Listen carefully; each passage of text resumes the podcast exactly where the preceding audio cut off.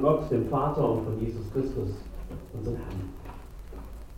Liebe Schwestern und Brüder in Christus, als ich am letzten Sonntagnachmittag in meinem Wohnzimmer saß und draußen der Wind ums Haus heulte, da dachte ich mir, der Predigttext, der über dieser Woche steht, ist doch eigentlich ganz passend.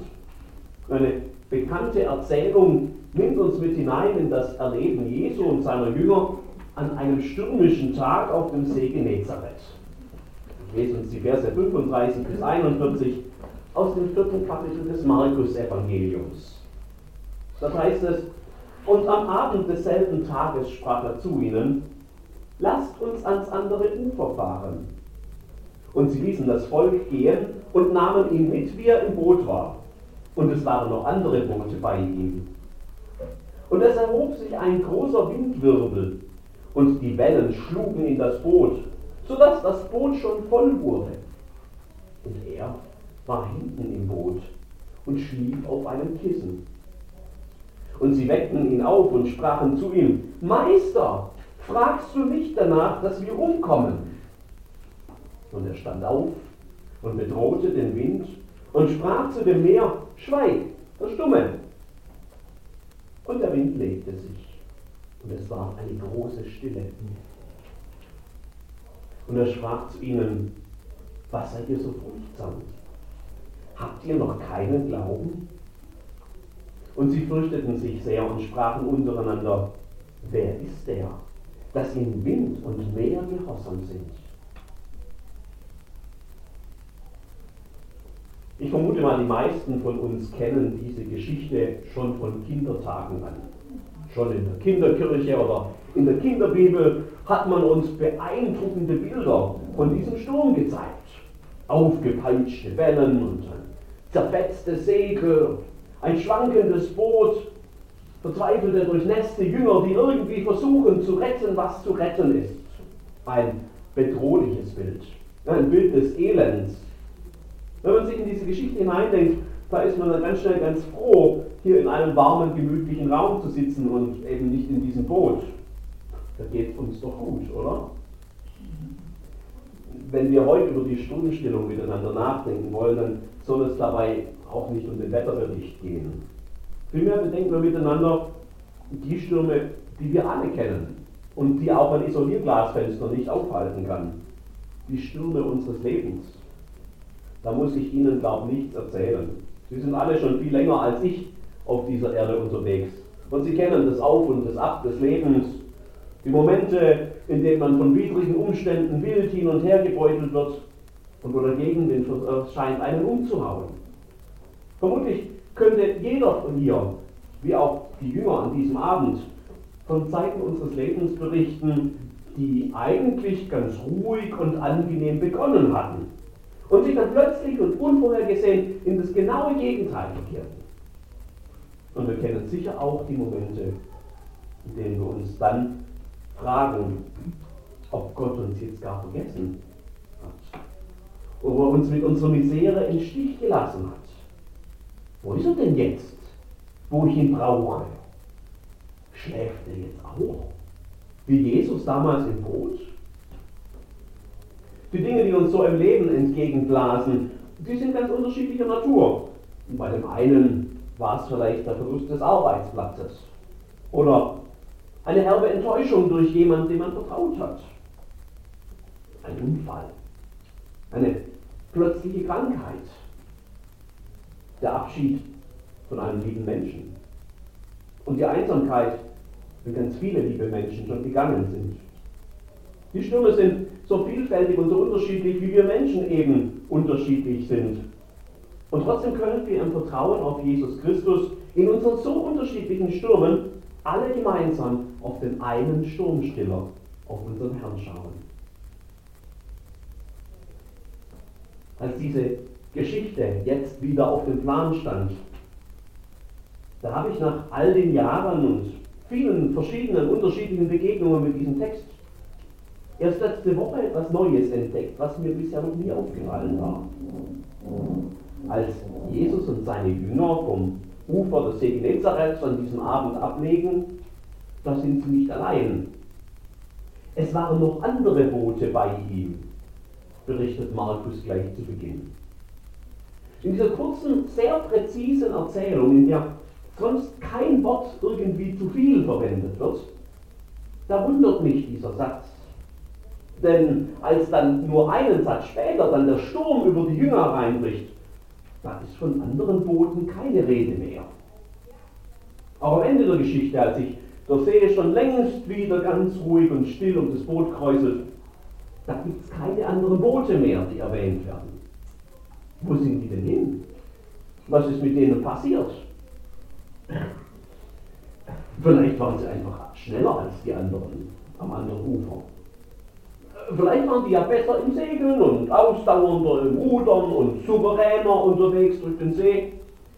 So wie manche Menschen, die ich beobachte, die so die Stürme und Klippen und die Böen und Wellen des Lebens so ganz leicht zu meistern scheinen. Manchmal wünsche ich mir, ich wäre in dem ihrem Boot.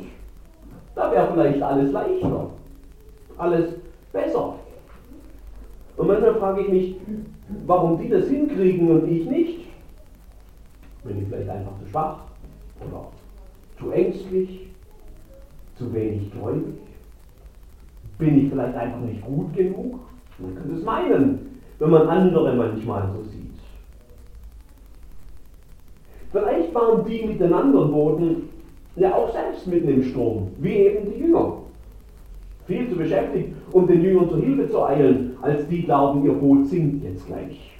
Vielleicht haben die anderen genauso panisch Wasser geschöpft und Ruder betätigt und die letzten Fetzen des Segels zusammengehalten, wie es hier bei den Jüngern im Boot passiert.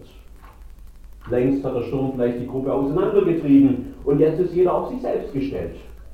Vielleicht sind die sogar schon gesunken mit ihrem Boot.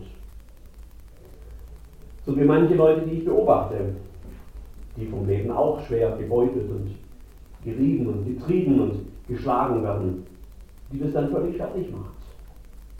Die irgendwann den Mut sinken lassen, wie so ein deprimierter Seefahrer dann das zerfetzte Segel, die längst aufgegeben haben, deren Lebensboot vielleicht sogar gesunken scheint.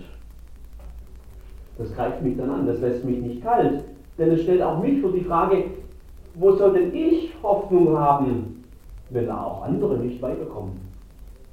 Vielleicht werde ich genauso untergehen. Letztlich bleibt es ja dabei, dass alle Mutmaßungen, die wir anstellen über die anderen Boote, einfach nur Spekulationen sind. Das Markus-Evangelium berichtet uns nichts weiter davon. So wie auch meist mein Bild vom Leben der anderen nur Spekulation und unvollständig und verzerrt ist und ich mir eigentlich gar kein Urteil darüber bilden kann, wie andere mit den Stürmen des Lebens umgehen. Ich habe nur ein Leben, nur ein Boot und das ist das, in dem ich sitze, mit dem ich unterwegs bin. Am Ende der Geschichte, am Ende des Tages, da spielen die anderen Boote keine Rolle mehr. Da ist für die Jünger dann in dieser Geschichte nur eines wichtig. Die saßen im selben Boot mit Jesus. Und wenn es je irgendwo ein richtiges Boot gab, dann war das das. In dem würde ich auch gern sitzen. Mit Jesus im Schifflein kann ich lächeln im Sturm, haben wir früher gesungen, im Kindergottesdienst.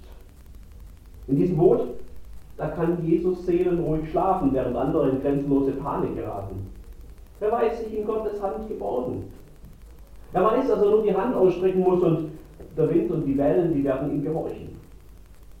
Dieses Boot, in dem hartgesottene Fischer, die mit Sicherheit nicht zum ersten Mal in ihrem Leben in einen Sturm geraten sind, sich plötzlich völlig überfordert sehen und den letzten Rest ihres kleinen Glaubens zusammenkratzen und ausgerechnet dem Zimmermann aus Nazareth, wir würden sagen einer Landratte, den Zimmermann um Hilfe bitten. In diesem Boot da hat man das eine dabei, nein, den einen dabei, der selbst im größten Sturm noch helfen kann. Und er tut es. Und der Sturm zieht vorüber. Wie wünsche ich mir, in diesem Boot zu sitzen? Und genau das ist der Moment, wo es mich dann plötzlich trifft, wie ein Blitz, wo ich kapiere, ich sitze doch in diesem Boot. Dieser Jesus, ist doch auch bei mir eingestiegen. Gleich beim Ablegen, damals, am weit zurückliegenden Ufer, da hat er zu mir gesagt, ich habe dich je und je geliebt. Ich habe dich bei deinem Namen gerufen. Du bist mein. Und er hat gesagt, siehe, ich bin bei dir alle Tage bis ans Ende der Welt. Siehe, das ist es vielleicht, was ich so oft vergesse. Siehe, zu sehen, dass er ja da ist, mit mir im Boot, mit mir unterwegs auf meinem Lebensweg. Stürme gibt es da trotzdem. Aber das Geheimnis derer, die jedem Sturm des Lebens erfolgreich trotzen, das ist nicht irgendeine spezielle Rudertechnik oder ein besonders gutes Segeln. Das ist nicht das Schöpfen und das panische um Hilfe suchen. Auch nicht der sinnlose Wunsch, jetzt doch einfach lieber in einem anderen Boot an einer anderen Stelle sitzen zu wollen. Sondern nur eins. Und dazu reicht offensichtlich, das sehen wir hier, selbst ein kleiner Glaube. Da könnte sogar meiner reichen dazu. Der Blick auf Jesus, der mit im Boot sitzt. Er bringt mich sicher durch. Auf ihn kann ich vertrauen.